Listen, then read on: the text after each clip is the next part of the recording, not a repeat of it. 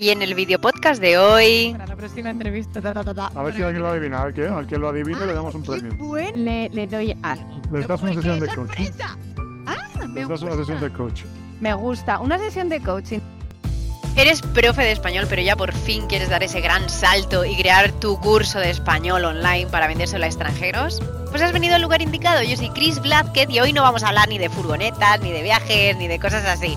Hoy vamos a hablar con Alejandro. Alejandro es una persona maravillosa, un profesor excelente, súper top, que sabe, o sea, absolutamente de todo y él te va a explicar el proceso que conlleva crear un curso. Pero ya no te va a decir solo el proceso de creación, solo, o sea, que va, es que te va a explicar qué es lo que tienes que plantearte antes, cómo lo tienes que visualizar.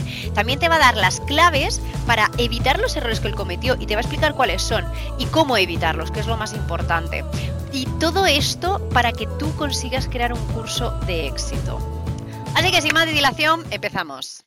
Bueno, gentecilla, aquí estamos hoy con Alejandro que nos va a explicar eh, cómo crear un curso. Bueno, hola Chris, un placer estar aquí contigo, charlando. Eh, soy Alejandro, como has dicho, enseño español desde abril de 2017 eh, online. Es solo he enseñado online, no tengo ninguna experiencia presencial. Y en estos seis años, más o menos, he hecho unas 6.000 tutorías privadas, que es lo único que hago, uno a uno, con adultos, mayo- mayoritariamente angloparlantes. Y eso es lo que hago, enseñar español a estadounidenses, británicos, uno a uno online. Vale, entonces después de seis años dando clase, entiendo que dices, bueno, ahora es el momento de, de enseñarlo, pero a través de un curso, ¿no? Un poco antes, ese momento, ese descubrimiento, esa, esa idea se generó probablemente a los tres años y medio. Llegué a un punto en el que tras empezar de forma bastante precaria, con solo clases de conversación, porque no tenía un certificado en la plataforma italki a 5 dólares la hora, muy contento, pero Joder. precario. Ok. sí, pero, ah, pero estoy disfrutando bastante de hacerlo. Pues conseguí ir mejorando, me gustó, me formé, fui ya un profesor en lugar de solo un tutor, dando clases más formales. Y llegué probablemente en 2020, a los tres años y medio, a un punto en el que tenía alumnos suficientes para dar unas 30 clases a la semana. Y cobrando lo que para mí en aquel entonces era una cantidad bastante decente. Eran 20, 20 euros la hora, incluso se iba a subir a 25 más o menos, 20, 25 euros la hora. O sea, subiste, empezaste con 5 euros y ¿cuándo llegaste a los Subí a 20, 25? 8, Ok. Sí, de 8, 12, 17 y 20 en un proceso de 3 años, 3 años y medio, o menos. Vale. Entonces, al verme en la situación de estar dando 30 clases a la semana, cobrando 20 euros por clase, eso más o menos pueden ser 2.400 brutos. Y con nuestros amigos de, de Hacienda, pues me quedaba quizá 1.800, ¿no? Y era una, una buena cantidad de dinero. Para, para mí estaba bastante satisfecho, pero me hizo pensar cuál es el, qué, qué hay más aquí, ¿no? Porque 30 clases son bastantes clases, sí, son bastantes horas de trabajo y no es muy sostenible a largo plazo. Y me sentí que había un techo, ¿no? No, no sentía en aquel momento que el precio podía subir mucho más, también tu mentalidad va cambiando, Ujú. y- pero para mí empezando de 5, 20 o 25 me parecía el límite. Digo, ¿quién va a pagar más de eso por una simple clase de español? Y más de 30 clases es posible, pero no es algo que quería hacer. Así que dije, ¿cuál es, cuál es la salida aquí? ¿Cuál es el siguiente paso? Y pensé, bueno, un producto, ¿no? Tengo que hacer algo que no dependa, no esté ligado a mi tiempo directamente, que entregar 100 unidades es lo mismo que entregar 10. Ujú. Y a partir de ahí sentí esta frustración eh, con el modelo por horas e intenté hacer una transición a un producto. Vale, perfecto. Entonces, eh, tú ya con una base, porque yo entiendo que tú seguirías cobrando más o menos esos 1.800, cuan- eh, 1.800 euros netos cuando te planteas el crear el curso, ¿no? Sí, aunque eso no duró mucho. Sí, los 30 clases era bastante poco sostenible y bajé rápido a 20. Bajaste. Entonces, quizá mis ingresos eran más normalmente en 1400. Claro, porque mi pregunta es, ¿cuánto tiempo se necesita? O sea, tú necesitarías echar horas para, para hacer el curso.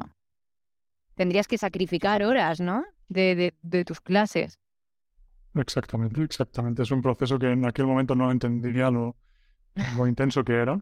Ujú. También es que yo, para dar un poco de contexto, la verdad es que me dediqué exclusivamente a mi trabajo desde los últimos seis años, prácticamente. eh, he estado bastante dedicado a lo que hago. Así que concepto de fin de semana, días libres, no. Eh, entonces, quizá tenía más tiempo para dedicar al proceso. Pero desde luego, eh, 30 horas a la semana y el proceso que ahora entiendo lo que implica de un curso con la ambición que yo tenía del curso que quería crear, no era, no Mm. era fácil. no era fácil. Vale, háblanos un poquito entonces de eso. A ver, eh, lo primero que pensé era, vale, ¿qué curso? ¿no? ¿Qué, qué, Claro. qué problema estamos intentando resolver? Y yo pensé, bueno, algo que me hace un poquito característico quizás es que me gusta trabajar con principiantes, mi inglés es bueno, ¿no? y ese trabajo conecto muy bien con estadounidenses en particular, anglosajones en general, son los estudiantes con los que mejor conexión creo, en mi experiencia. ¿Por algo en Y- particular o...? Bueno, Pues- quizá, bueno, primero que conozco su idioma y creo que conocer muy bien la lengua materna de tu estudiante te da acceso a cierta intuición sobre sus errores, sobre sus dificultades, que me hacen mejor en las clases. Eh, Cuando tengo clases con un ruso hablante es más difícil para mí, eh, estoy más perdido. Entonces creo que hago mejor mi trabajo, número uno. Y número dos, con el tema de la personalidad estadounidense, del trabajo, el desarrollo, Ujú. la, sí, la industrialidad, trabajo duro y una vida donde esto es importante, quizá conectado mejor. Vale. También, no sé, la particularidad de que especialmente con tres estudiantes míos, mi, mi conexión va mucho más allá de la, de la clase y son amigos realmente y son todos estadounidenses, así que quizá estoy sacando una conclusión de una muestra estadística más pequeña. En general me gustan los estadounidenses, pero es, es la- las personas con las que sentía que conectaba mejor. Vale, pero guay. Vale, entonces, eh, lo primero que tenemos que hacernos es plantearnos cuál es el problema que queremos resolver y sin olvidar realmente el idioma de la persona a la que le vamos a resolver ese problema, ¿no? Bueno, yo creo, no lo sé, yo no tengo respuestas para esto, es mi intuición, que si vas a dirigirte a principiantes, es útil conocer la- Claro. el idioma de las personas. Si trabajas con avanzados, quizá no. Y es una de las formas de ser más específico en tu objetivo de, de persona. Puedes dividir a las personas a las que te diriges de varias maneras, por su psicografía, por el tipo de persona que son, Sí. por su demografía, por su idioma, por su edad, por su, por su necesidad particular, un examen. Entonces hay varias formas sea. de dividir Sí. al grupo. Para mí el idioma materno era una. Perfecto. Otras que son, son adultos y otras el nivel. Vale, y entonces llega el momento, perdona que te corte, pero quiero saber ya la chicha. Entonces llega el momento en el que tú ya dices, vale, ok, voy a hacer un curso, voy a hacer un curso para principiantes estadounidenses o de habla eh, anglo- que sean angloparlantes. Bien, o sea, ¿y ahora qué? Eh, bueno, primero el problema que quería resolver era que Ah, vale. La razón por la que principiantes también es que cuando empiezas es muy abrumador cuando empiezas a... Yo lo notaba en mis estudiantes. Notaba que era, "Fu, ¿por dónde empiezo? ¿Qué hago? ¿Qué recursos uso? ¿Qué recursos no, no uso? ¿Son buenos o no? Y, y se agobian bastante. ¿no? Y falta un orden. Y eso encaja bien con mi personalidad de que me gusta poner orden a las cosas. Yo soy Sí, ordenado y cuando hay caos me gusta organizar. ¿No? sí. Vamos a hacer aquí un pequeño que- paréntesis, ¿no? Vamos a explicar cómo nos conocimos para que entienda la gente lo puto metódico que eres. explica, explica. Vale, cu- cu- cuéntalo tú mejor. ¿Lo cuento yo? Que si no hablo yo mucho, no me gusta hablar tanto. Ah, hace como, a ver, estamos en 2023, o sea, sería en 2020, ¿no? En la pandemia, creo que fue. Por ahí, por ahí. Sí. O sea, tres años de, de amistad profesional y no nos conocemos eh, one to one personalmente, ¿no? Y mm, bueno, de repente llego, yo, yo tenía un vídeo de presentación en el que, bueno, mostraba cómo yo trabajaba y se veía Notion, que es una plata, una herramienta que utilizan las personas eh, muy metódicas, como nosotros, yo creo. Eh, bueno, que lo utilizaba yo, pero para dar las clases de una manera súper triste, rudimentaria, básica, que cuando luego Alejandro lo vio casi se le ponía los pelos de punta. Y bueno, me escribió un mensaje diciéndome, hola, tal, he visto tu vídeo, me ha gustado, eh, y, pero lo que más me ha gustado es que utilizas Notion. Eh, algo así como, no sé si te interesaría hablar, o no sé ya lo que me dirías, o a lo mejor te lo propuse yo, no lo Para sé. comp- co- com- compartir un poco la- cómo, lo, cómo lo usas, quiero saber más de tu método, Exacto. al final fue totalmente al revés. O sea, quedamos el y yo para hablar, y pero para mí fue todo absor- absorber, absorber. Yo decía, pero guau, qué, qué, qué locura. Pero qué locura esto, de hecho, hasta el punto en el que todo lo que yo aprendí de Alejandro lo acabé haciendo yo en un curso para otra plataforma eh, de otros chavales. O sea, aprendí un montón. Estoy contento de que te hayas pasado las bases de datos en concreto. Era mi, única- mi único problema, que no usabas bases de datos. Es verdad, bueno, Estoy contento que hayas entrado. En razón. Hasta hoy, hoy me estaba echando también la bronca diciendo, no puede ser que tengas esto así, tienes que crear otra base de datos diferente, no sé qué. Pero bueno, efectivamente nos conocimos por Notion, que, que sí, que es para gente metódica, o sea que sí, eres metódico. Y cuenta, cuenta más. Sí, entonces el- los principiantes tienen esta dificultad de no saber por dónde empezar, abrumados por la cantidad de opciones. Y las opciones que se presentan, yo las categorizo en dos. O aplicaciones tecnológicamente sofisticadas, entretenidas, que enganchan, Ujú, eh, como Duolingo, Busuu, Babel y otras similares, pero que pedagógicamente creo que no, no usan lo que sabemos que es mejor para la adquisición de lenguas. Principalmente mi, mi problema principal es que usan la palabra como unidad de significado, son todo o juntar palabras o en el mejor caso si lo hacen con la, la frase como unidad de significado, ¿no? Es- eso ya es un nivel más. Y hay aplicaciones como Speakly, por ejemplo, que sí que juegan más con la frase en lugar de solo con la palabra. Entonces es un progreso. Pero en general se están organizadas en contenidos nocionales, ¿no? vocabulario, la teoría, la, la unidad de la, de, la, de la ropa, la unidad de los colores, en lugar de un enfoque con tareas más comunicativo. Entonces, pedagógicamente... que- Ejemplos. Alejandra, no sé de lo que me hablas. Ejemplos. ¿A qué te refieres con enfoque con Pues? Duolingo tiene, Duolingo tiene un árbol de, de contenido, ¿no? Y, y el árbol es, hace tiempo que no lo miro, por lo menos era así antes, es, vale, aprender el cuerpo humano, no sé qué, el- los colores, la- en, una, en una tienda o algo así. Y tienes una lección donde aprendes las palabras azul, verde, camiseta, eh, rojo. Las aprendes por un ejercicio en el que tienes que clicar en la traducción. O Sí. tienes que, si ya van un paso más allá, arrastrar y Vale. formar una frase. Entiendo. Este es el, el- el- el-. Bueno, yo creo que como profesores de español, todos conocemos el enfoque por tareas, una forma de organizar una unidad didáctica orientada a la realización de una actividad comunicativa real. Y todos los contenidos se sirven para realizar esta tarea. De esta forma Es- podemos decir que al final, Ejemplo. pues por ejemplo, la unidad 3, la unidad 1 de mi curso, la primera unidad, ¿Vale? es que al final debes ser capaz de presentarte a otro estudiante de, de idiomas en la escuela de idiomas, porque hay un pequeño enfoque narrativo también. Ujú, Y John, el protagonista de mi curso, ujú. al final va a una escuela de idiomas por recomendación de otra persona que le dice, oye, tienes que ir a una, a una escuela, a una academia, perdón, Ujú. eh, para, aprender, para aprender porque es mejor. Entonces va a la academia y se encuentra con Germán, otro estudiante. Entonces tiene que presentarse. ¿Qué tenemos que hacer? Pues que puede ser una situación más o menos real para uno Ujú. pues quizá tiene que decirle cómo se llama, de dónde es, ¿no? lo básico, dar, intercambiar información personal. Entonces ya tenemos que aprender a preguntar y a dar información personal. Otra cosa que puedes decir en una escuela de idiomas cuando te presentas a otro estudiante es por qué estudias español. Ujú. Entonces introduciremos el contenido gramatical de dar razones, con por, Ujú. para y por qué. Muy bien. ¿Qué otra cosa Ok. que puedes hacer? Pues, pues hablar de qué te interesa de los aspectos de la cultura hispana. Entonces introduces vocabulario de Ujú. gastronomía, de comida, de comida más sencillo de gastronomía, cultura, monumentos, negocios, lo que sea. Vale, Entonces, es el eje vertebrador de lo que hacemos, ¿no? las tareas. vale. Creo que eso, con los libros que la mayoría de la gente yo creo que usa, los profesores de difusión, aula, bitácora, gente, eh, siguen este método. ¿no? Y eso no lo ves en, una- en las aplicaciones, por lo menos yo no lo veo. Vale. O sea, tú lo que a lo que me estás hablando es Sí, tú me estás hablando que tú en tu, en tu curso lo que has hecho es un enfoque de comunicación eh, de situaciones reales. Un enfoque por tareas. Cada unidad tiene una tarea al final. Vale, enfoque. Ah, ok, Y el tareas finales. contenido eh, viene determinado, el contenido viene determinado por la tarea. final. Esto introduce una complicación, no sé si me estoy adelantando, pero mi curso es autónomo, es, es online, es autónomo. Ok. Es decir, que no, no hay un profesor en vivo, Ujú, son ujú. clases en grupo, es a tu ritmo. Entonces esto presenta limitaciones porque muchas de las tareas que son más significativas y necesitan de interacción.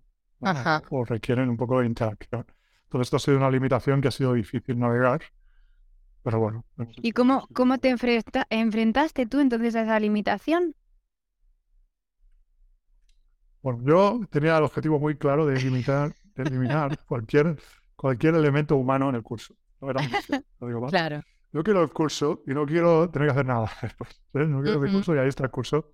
y ya Ujú. está. Pero esto suponía un sacrificio en la calidad de la experiencia del estudiante.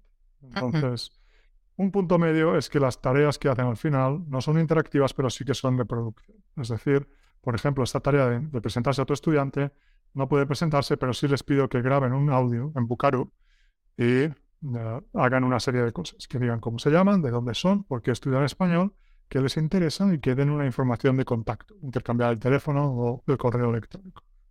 En la unidad 3 tenemos el Couchsurfing, que tú recuerdas, tú participaste Sí. en esa Sí, ¿En esa unidad? vídeo. un vídeo del Couchsurfing y les pido que graben con Loom o con otra herramienta, se graben un poquito haciendo un vídeo como si lo publicaran para la web de Couchsurfing. Couchsurfing es una plataforma, vamos a hacer un paréntesis explicando rápido, es una plataforma en la que tú te hospedas en casa de gente eh, de manera gratuita. Por ejemplo, nosotros ahora estamos en Chile, estamos en Valparaíso, pues si en unas semanas que vamos a ir a Santiago, pues bueno, ya, ya he escrito en esa plataforma, hola, ¿qué tal? Mira, estamos viajando, nos puedes dar alojamiento, eh, yo hago esto, esto, esto y esto, soy así, así y asado, me encantaría alojarme contigo. Entonces, bueno, en, en esa, en el vídeo, si no mal recuerdo, era un vídeo en el que yo, eh, ya no me acuerdo exactamente qué es El lo que yo- objetivo, el objetivo de la unidad era hablar de la personalidad, el carácter y los intereses del, ocio. ¿no? ¿Cómo pasas tu tiempo? Entonces tú dices, hola, soy Cristina, tengo esta edad, vivo con mi novio y eh, soy de esta manera, soy Exacto. soy alegre, eh, me interesa el teatro, me interesa esto, me interesa lo otro, hablo tres idiomas Exacto. y puedes venir aquí y quedarte conmigo cuando quieras. Ajá, perfecto. Entonces, los estudiantes pues se les animo a grabar. O en la unidad 6, por ejemplo, de alimentación, en la red social Cookpad de recetas, les animo a publicar una receta en esa red social, porque cuando es, cuando es posible es mejor si la publican en un entorno real, en lugar de solo en la comunidad que tenemos dentro del curso. Y bueno, pues hacen su receta con sus ingredientes, la publican en Cookpad y nos ponen un enlace. Ole, Y esas tareas después se pueden corregir, le- les damos comentarios a un profesor, yo de momento, o otra persona en un futuro. Sí, porque tú lo tienes claro que quieres que sea escalable. O sea, que, que No, ya tenemos personas que, que me ayudan, entonces ellos pueden... Yo estaba pensando, vale, es algo que tiene que hacer un humano, pero no que tengo que hacer yo. Al principio sí, lo voy a hacer yo. Pero todo lo que introduzca humano, que primero quería evitarlo, eh, debe ser delegable. No debe ser que solo lo pueda hacer yo, como Vale. una clase. Entonces, una corrección de un proyecto por escrito o por, por vídeo lo puede hacer otro profesor también. ¿eh? Entonces era, era la solución al problema de la falta de interactividad en un curso autónomo. Vale, Es perfecto. una solución perfecta. Estoy pensando en otra cosa, en intentar emparejar a los estudiantes dentro de la comunidad para que hagan las tareas entre ellos. Eso puede ser una idea, pero necesitas un poquito más de, de volumen. Y-. Y además de, de que estén en el mismo punto, porque si yo, por ejemplo, es- una persona está en la unidad 1 y yo estoy en la unidad 6, no me puedes emparejar con, ¿no? Bueno, pero te emparejamos por tareas, entonces si haces la misma tarea estás en la misma unidad. ¿no? La idea es que los alumnos que estén en la misma unidad ajá. puedan ponerse en contacto y hacer la tarea, ¿no? Por ejemplo, de presentarse a otro estudiante, pueden realmente unirse dos y hacerlo También. y grabarse. Eso complica bastante logísticamente las cosas y necesitas un volumen muy grande porque muy pocas personas. Primero, con un curso online, algo que debe saber la gente y que es importante tener la expectativa clara, es que 95 de 100 no van a hacer casi nada. Nosotros, digo, habrá cuatro que harán un poco y habrá uno que realmente publique, que haga públicos sus proyectos como tú esperas. Ajá. Pero estos números cambian, obviamente, y también Sí. responsabilidad. Y si, si ves que nadie hace nada, quizás es tu culpa, el curso no es bueno. Pero he escuchado de incluso la gente más, más arriba en el mundo de la creación de contenido ha compartido que el- el- la tasa de completar el curso que ellos venden es del 5% o 10%. Wow. Entonces, para mí, por ejemplo, si tengo ahora 10 estudiantes, ver que hay uno que está publicando las tareas y, y tres que están haciendo el curso es difícil, pero es algo que debes esperar si creas un curso online. Vale, es importante al final saber, ¿no? Que, bueno, Por lo menos es mi experiencia. No quiero decir que es así, pero yo creo que es una expectativa razonable. Al final, bueno, yo también he sido muy... He, he comprado cursos que no los he terminado. O sea, que... No, yo también. yo también. sea, Entonces, eh, como sí clientes... Hacemos un poquito de reflexión. Sí, Exacto. yo a veces me frustro con mis estudiantes, los principiantes que empiezan conmigo y luego lo dejan y pienso, bueno, cuántas cosas empiezo yo y no termino. ¿no? Entonces, a veces eh, Exactamente. un poco de autocrítica. Y con los cursos online creo que nos pasa a todos. Exacto. Vale, entonces, eh, una vez que tú ya tienes creado, bueno, pues, o sea, resuelto esa problemática de, de que, bueno, que como que quieres empezar a hablar un idioma y no sabes por dónde empezar, eh, ¿cuál es el siguiente paso? O sea, tú coges y dices, vale, ya sé cuál es eh, mi cliente objetivo, ya sé cuál es la problemática, más o menos tengo resuelto el problema, ¿cuál es el siguiente paso? Sí, sé que me quiero dirigir a angloparlantes de nivel A- A1 o 0, empezando, y adultos, y que quieren una experiencia más eh, cerca de la clase. Porque yo no, yo no quiero competir con aplicaciones que hacen el proceso divertido o gamificado o fácil o cómodo, porque para eso necesitas, porque esa gente son ingenieros, no son profesores. Y eh, Ujú. competir con ingenieros es una mala idea.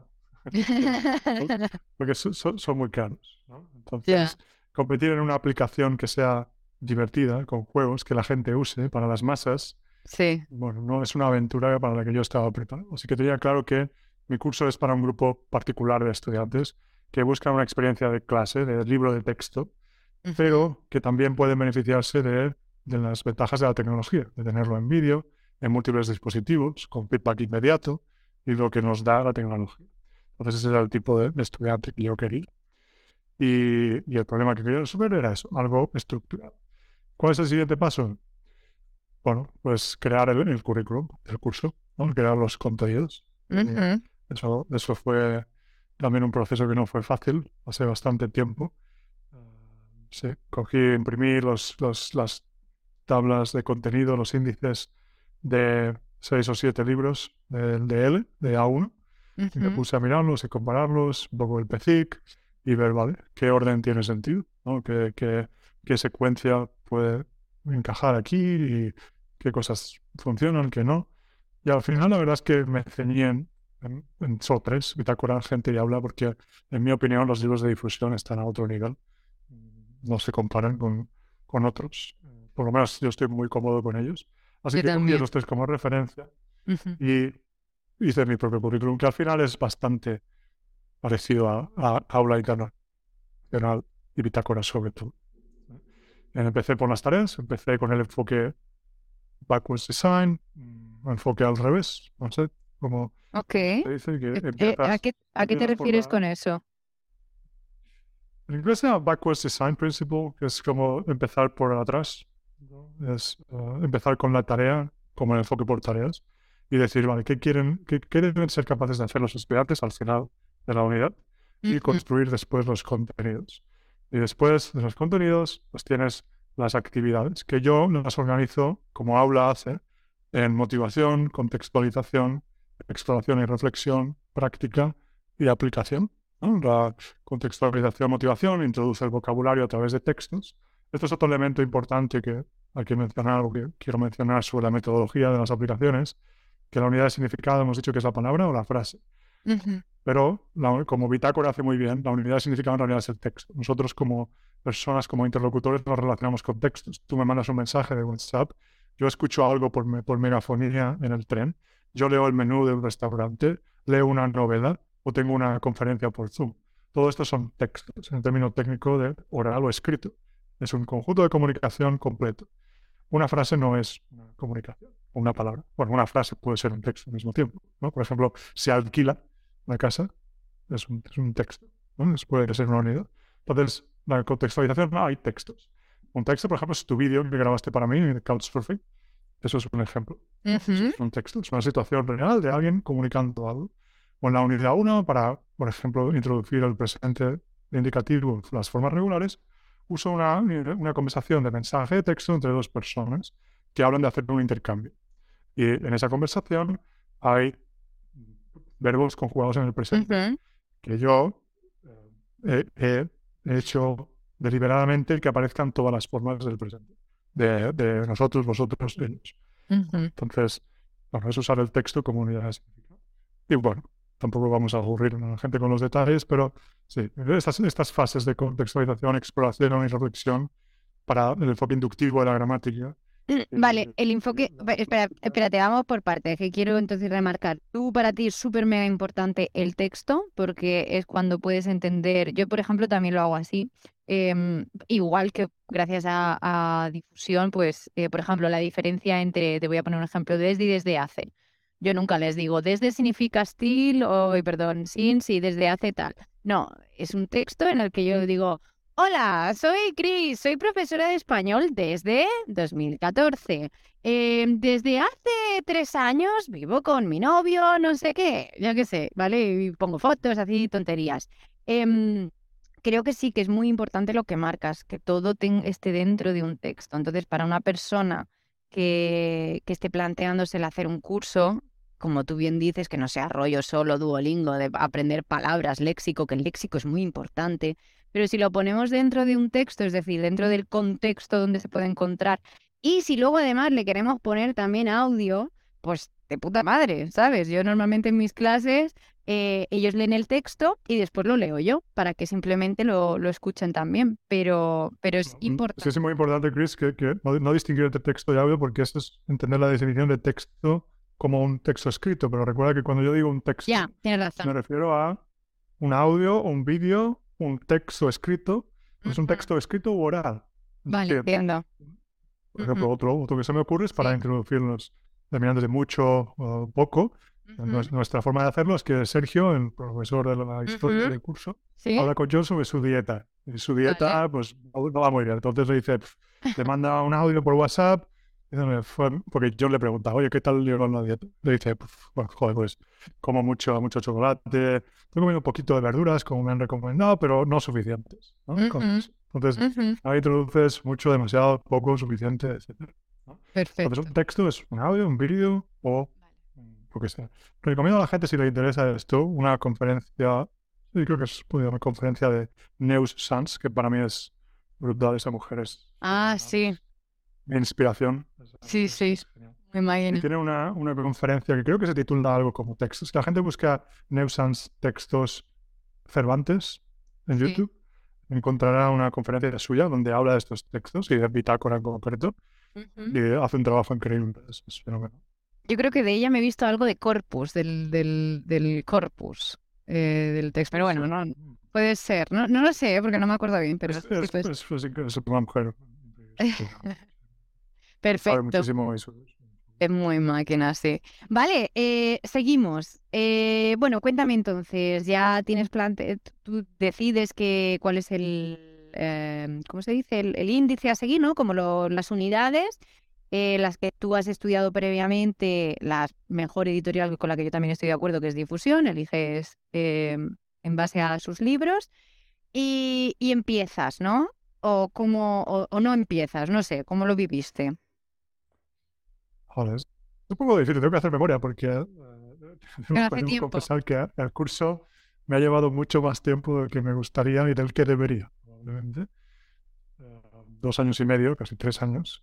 Entonces empecé hace tres años a hacerlo, con más y menos éxito, con ritmos más altos y más bajos. Entonces es un poco difícil recordar los detalles, pero imagino que una vez tenía el currículum, pues tienes que seleccionar un poco la plataforma ¿no? y todo el tema de la web, la infraestructura que vas a usar y sí, cuáles van a ser tus herramientas principales. Y yo empecé con la idea de que quería lecciones en vídeo como fundamento, como Ujú. introducción, que es mi factor diferenciador del libro de texto.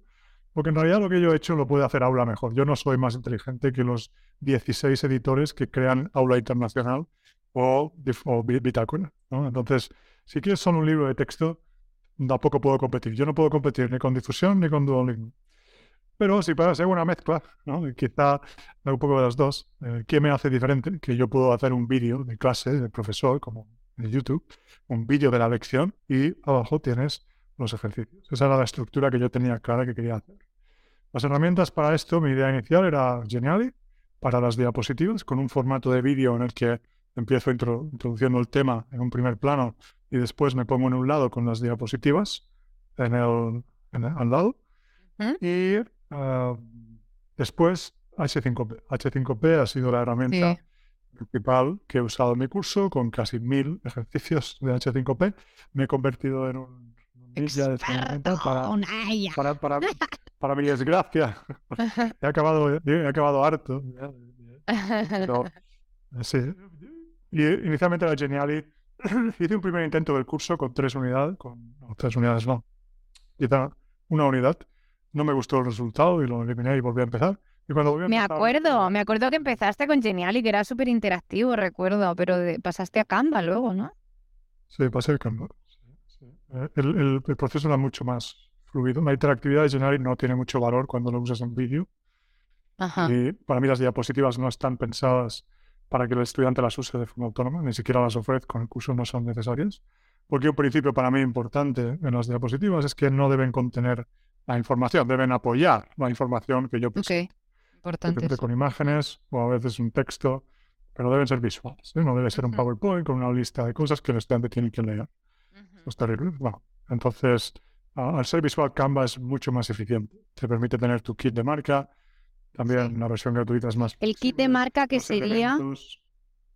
Sí, que sería la capacidad de poner tus colores predeterminados, tus fuentes de texto, tu logo y arrastrarlo muy fácilmente, muy rápido. Ujú. También, y la mayor diferencia para mí era la cantidad de elementos que- de los que Canva dispone, de Ujú. elementos gráficos. Con Geniali me encontraba muchas veces en una situación de tener que buscar elementos fuera, exportarlos y, y ponerlos. Y con Canva no. Quiero hacer un paréntesis y es para los profes que, que os guste Canva. Si no tenéis la versión Pro, eh, podéis... eh, ¿te acuerdas que solo... Muchas gracias por ese ese consejo. Uf, te debo una. Te No, debo 10 sí. euros al mes. Efectivamente, o sea, bueno, Alejandro y yo funcionamos así, ¿eh? O sea, de repente yo le digo, ay, tío, haz esto, Somos y de repente equipo, somos un somos un equipazo, o sea, y de repente él me dice, Cris, haz esto, y nos ahorramos dinero mutuamente o tiempo, lo que sea. Bueno, pues lo que os quería comentar es que... eh, Pues todo dinero más que tiempo. Vamos a de ahorrar dinero. Sí, la verdad que sí, que los dos somos muy de eso. Em, bueno, pues como os comentaba eso, que los dos, bueno, en nuestro caso tenemos página web. Eh, bueno, tú puedes decir la tuya. Spanish.com, key como llave o clave. eh. Sí, K-E-Y, Spanish.com. Exactamente. Y yo soy chrisblázquez.com, que es mi nombre. Entonces, bueno, eso lo pusimos en, en, eh, en la versión Pro, o la versión Profe, no sé cómo se llama, de Canva, y te lo dan Educación, Edu. Edu, ah, Edu, ok. Y entonces lo tienes gratis. Tienes Canva gratis eh, y tienes todo el acceso a todos los materiales de educación y un montonazo de plantillas que de otra forma estarían bloqueadas, ¿vale? Entonces, bueno, buscar la manera, pero que se puede si sois profes. Eh, perdón, que te he cortado. Sigue con, con eso, con Canva. O sea, me decanté por Canva, que es eh, fantástica, es genial. Y Canva y los vídeos han sido mi, ah, mis herramientas principales para la creación de, de este primer componente. Y luego H5P para elaborar los, los detalles. Y luego la infraestructura de la web, bueno, no sé si, si interesan tanto los detalles de, de servidor. No, a mí me- Nah, yo creo que eso no. A mí me interesa no, saber no. ¿Por qué no elegiste Hotspot o Udemy o cualquier otra plataforma donde ya tengas todo eso montado? O sea, plataformas que, que alberguen cursos. ¿Por qué no elegiste eso? Dos razones. Eh, so- soy, bueno, Udemy es diferente que una, por ejemplo. Si, si preguntas por qué no elegí Udemy, es muy diferente a preguntarme por qué no elegí Thinkific o Teachable. Vale, ok, en, en esas. Yo es que no tengo ni idea. Venga, dale. Bueno, porque si me preguntas por qué no elegí Udemy, es porque Udemy es mucho más fácil, más es barato y tú pones tu vídeo ahí y lo vendes por 10 dólares y tienes muchos, mucho tráfico. ¿no? Es la, la solución que te ofrecen, es el tráfico. Teachable, la solución que te ofrece, o Thinkific, o plataformas así, es que hacen que todo lo tengas en... Crear el curso es muy fácil. No necesitas tu propia web y un LMS, un gestor de contenido separado, sino que tienes todo ahí en un sitio, ¿no? En Thinkific. ¿Por qué no elegí Udemy? Es porque soy un poco ambicioso, quizá ingenuo, pero yo no quiero vender mi curso por 10 dólares, a pesar de que puede ser una buena forma de empezar y es un debate a nivel de marketing que podemos tener si interesa, pero yo sabía que después de trabajar en Italki en este formato de, de competir con muchos y no Ujú, diferenciarte o estar en un contexto en el que la diferenciación es muy difícil, ujú. no era lo que yo quería. Así que mm, usar Udemy no era una buena opción para mí. Y la razón por la que no he elegido como Thinkific era más sencillo, o Teachable, es más, más popular probablemente, son dos. La primera es que yo requería un nivel de flexibilidad que estas plataformas no dan. Por ejemplo, integrar H5P en Thinkific, creo que es posible. Vamos a explicar rápidamente lo que es H5P, súper rápido. Es una, una herramienta de, en inglés de creación de contenidos, una herramienta de creación de contenido que te permite desarrollar actividades interactivas con un nivel de flexibilidad que creo que no, no es comparable a ninguna otra. hay muchas que te permiten flexibilidad, pero la cantidad de tipos de actividades que hay en H5P es, es, es gratis y no tiene marca. ¿no? Tú puedes eliminar la marca, que para mí es algo un poquito vanidoso, pero me gusta tener mi marca y mis, mis cosas. O sea, que, la, que digamos que, la, que no aparezca ¿no? el nombre de... Exacto, no hay H5P. Si tú ves mi página, no sabes, que, no sabes de dónde sale eso. Vale, perfecto. Parece que lo he creado yo. Así que soy un genio que ha creado esta aplicación. Eres un ingeniero de los que no puedes competir contra sí, Exacto. Eh, es un pequeño masaje a mi ego. Eh, pero me gusta, me gusta el diseño y sobre todo la cantidad de actividades que tienes disponibles es tremendo. Es, uno de los factores diferenciados es el vídeo interactivo, que es fantástico, en H5P. Eso es muy único, especialmente para un curso que tiene eh, mucho vídeo, aunque quizá no por desviarme mucho, pero empecé limitándome bastante en el tema de los vídeos interactivos, porque si vas a hacer un curso, el almacenar vídeo es muy caro. Entonces es algo que debes saber. Y con Vimeo no tanto, pero puedes esperar 80 o la cantidad de vídeos que yo tengo sería más, más dinero, 100 euros al mes, solo en vídeo. Entonces, almacenar vídeo es caro. Así que de la forma en la que lo tiene H5P, tienes que usar Vimeo Pro, o YouTube y YouTube no quieres usar YouTube en tu curso porque cuando pones un vídeo y YouTube aparecen las sugerencias de fuera, entonces te saca y te distrae y no, no es una buena manera. Correcto. Eh, al final mi vídeo no tiene tantos, tanta interactividad, tantos vídeos interactivos como quería porque el coste sería, tengo casi 200 vídeos en mi curso. Entonces imagínate el coste. Pero bueno, era uno de los, de los aspectos. Así que S5P es esta herramienta fantástica para crear un montón de actividades de muchos tipos. Y por eso elegí esta herramienta para las actividades de refuerzo. Lo que viene a ser el cuaderno de ejercicios de, un libro, para mí es H5P. Perfecto. Y entonces, eh, bueno, lo albergas en tu web para poder tener más interacción ¿no? con el alumno, es lo que yo entiendo, porque si lo pones en otras plataformas no te pierdes esa parte de interacción, es lo que he entendido. Bueno, no tanto de interacción, sino la flexibilidad, la cantidad de herramientas que puedes tener. mi curso tiene una infraestructura bastante compleja.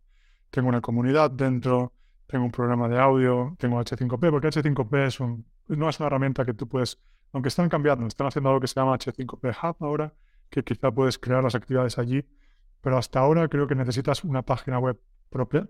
Para poder insertarla. En Moodle, para descargar el plugin de H5P que te permite crearlas y almacenarlas. Entonces es un poco difícil a cosas como Edupuzzle o, o no sé, estas más populares que la gente usa, que tú la creas en su web, tienes un enlace y compartes el enlace y lo tienes. En H5P tú tienes que ser el que almacene ese contenido y lo cree en tu propio servidor. Vale, perfecto. Entonces, esto era una limitación de algunas de las plataformas que busqué en su momento y también otros detalles un poco más complicados que en una plataforma que te lo dan todo hecho, estás más limitado. Y yo quería mucho control. Probablemente no es la mejor idea, no es lo que recomiendo. Es la razón por la que he tardado casi dos años y medio en hacerlo. Uh, probablemente quieres empezar más simple, especialmente para una primera versión. No lo haría como yo lo he hecho. Y me intentaría en validar el contenido y una plataforma como Teachable, Thinkific u otras probablemente te hace el trabajo más fácil. ¿A qué te refieres con validar el, el contenido? Hacer una pequeña versión primero e intentar venderla o entender el interés que existe en esa versión antes de comprometerte a crearlo todo. En mi caso hubiera sido crear una unidad del curso en vez de todo el curso y hacer esfuerzos notables por ver si la gente está dispuesta a pagar antes de comprometerle a hacerlo todo. Yo fui un poco tonto y llegué a un punto en que sabía que tenía que hacer eso, incluso con tres unidades me lo planteé, pero solo tres unidades había sido tanto esfuerzo y había invertido tanto que me dije, no importa lo que salga de la, de la fase de validación, lo voy a terminar, porque es la, la falacia del coste hundido. Cuando ya inviertes una cantidad de, dinero o tiempo en algo, te parece que la mejor decisión es continuar en esa misma línea, a pesar de que eso no, tiene, no, no es opcional. Entonces, sí, en mi caso no fue suficiente, pero para los que están empezando, os recomiendo, por favor, validad primero la idea, haced una unidad del curso e intentad ver si a la gente le interesa. Y esto no significa pedirle a la gente, oye, ¿qué te parece? Y la gente te dice, tu madre te dice, muy bonito. Eso no es validar es, tengo esto, um, te lo dejo por un 70% de descuento, porque está en sus primeras unidades. Y cuando tenga el curso, a medida que lo vaya haciendo, te voy dando las próximas unidades. ¿Lo pagas, lo compras o no? Porque la gente tiene que hablar con la cartera. Y eso es validar. Para eso recomiendo un libro que se llama The Mom Test, el test a tu madre, básicamente, M-O-M, que, que la, prueba de, creo que la han, traducido como la prueba de la madre, creo que se traduce en español. Es un buen libro que te invita a pensar correctamente en esta fase de hacer preguntas, de no hacer preguntas ya que tienen la respuesta. Por ejemplo, si yo quiero venderte un curso de español online autónomo, no te tengo que preguntar, oye, ¿a ti te gustaría tener un curso online autónomo? No, eso no es una forma inteligente. Lo que tienes que preguntar es, vale, ¿cuál es tu problema con el español? ¿Qué estás haciendo? Vale, ¿y qué has intentado antes para solucionarlo? ¿Y por qué has pagado antes? Y después de eso que pagaste, ¿por qué no estás, por qué no has solucionado tu problema? Entonces tú no tienes que preguntar a alguien por tu producto si tu producto le interesa. Tú tienes que preguntar a alguien cuál es su problema. Y si sale que su problema es que le falta un curso online, fantástico, pero no tienes que brindarlo toda la conversación. Pero bueno, es otro tema también. Pero ese libro, ese, ese, libro lo resume muy bien. Y yo recomiendo encarecidamente a la gente, no invirtáis dos años y medio en algo que no sabes si va a funcionar. Vale, me gusta, me gusta esta manera de, de ir cerrando, pero Dime, aparte de la, nos has dado muy buenos consejos para antes de empezar un curso, las cosas que nos tenemos que plantear, o incluso, pues bueno, lo de validar, que me parece el mejor de los consejos. Pero mm, quiero saber también la parte positiva, ¿no? El, el que, has ido aprendiendo, que, que, sacas ¿no? de este curso. He aprendido muchísimo, he aprendido muchísimo. Eso es lo que más me gusta de este proceso. Ahora sé instalar un servidor web, Ah, te puedo montar y diseñar un poquito una página web. Te puedo crear diapositivas con buenos principios de diseño. Puedo crear actividades de muchas formas. Puedo diseñarte una unidad didáctica. Puedo encontrar gente que me ayude en un proyecto y contratar. Puedo delegar. Puedo gestionar un proyecto más grande con varias personas. Y todo lo que implica hacer un curso de la dimensión que el mío tiene, en cuanto a complejidad, pues he aprendido mucho. Y, estoy muy emocionado porque me queda mucho por aprender, porque ahora tengo que venderlo. Entonces tengo que vender marketing. Y es, la forma perfecta de, aprender. Entonces he aprendido muchísimo. Y sí, yo animo a la gente que con cualquier proyecto se pregunte, incluso si fracaso, cómo puede ser un éxito. Es decir, si el curso no lo vendo, bueno, he aprendido a diseñar experiencias de aprendizaje. ¿no? Muy bien. Y si decido hacer otro, Hace un montón. Ya tengo cómo montar la web, se la monto en un rato de forma eficiente. Ya sé encontrar a la gente que me puede ayudar. Te puedo diseñar 20 actividades de esta manera. Y, sí, entonces tienes habilidades que, que he obtenido de todo esto. Qué bueno. Y, entonces lo que aprendes durante el camino es, es muy importante. Pero también quiero venderlo, Chris, porque es una ruina también estar dos años y medio la pasta. Pero por supuesto, además. Pagar las facturas. no, pero por supuesto que lo Las habilidades están muy bien, pero cuando, le digo al dueño del piso para alquiler, ¿te puedo pagar con mis habilidades? Me dice que no, tío. Entonces, pues le tengo que pagar con dinero, así que, tengo que ahora tengo que venderlo. No, y está guay porque además estás creando un montonazo de contenido que estás subiendo a YouTube, a tu canal de... Se llama Key Spanish también, ¿no? Tu canal. Que Spanish. Probablemente ahora pues, estamos empezando, si lo buscan, quizá ni salga, pero quizá puedes dejar un link por ahí.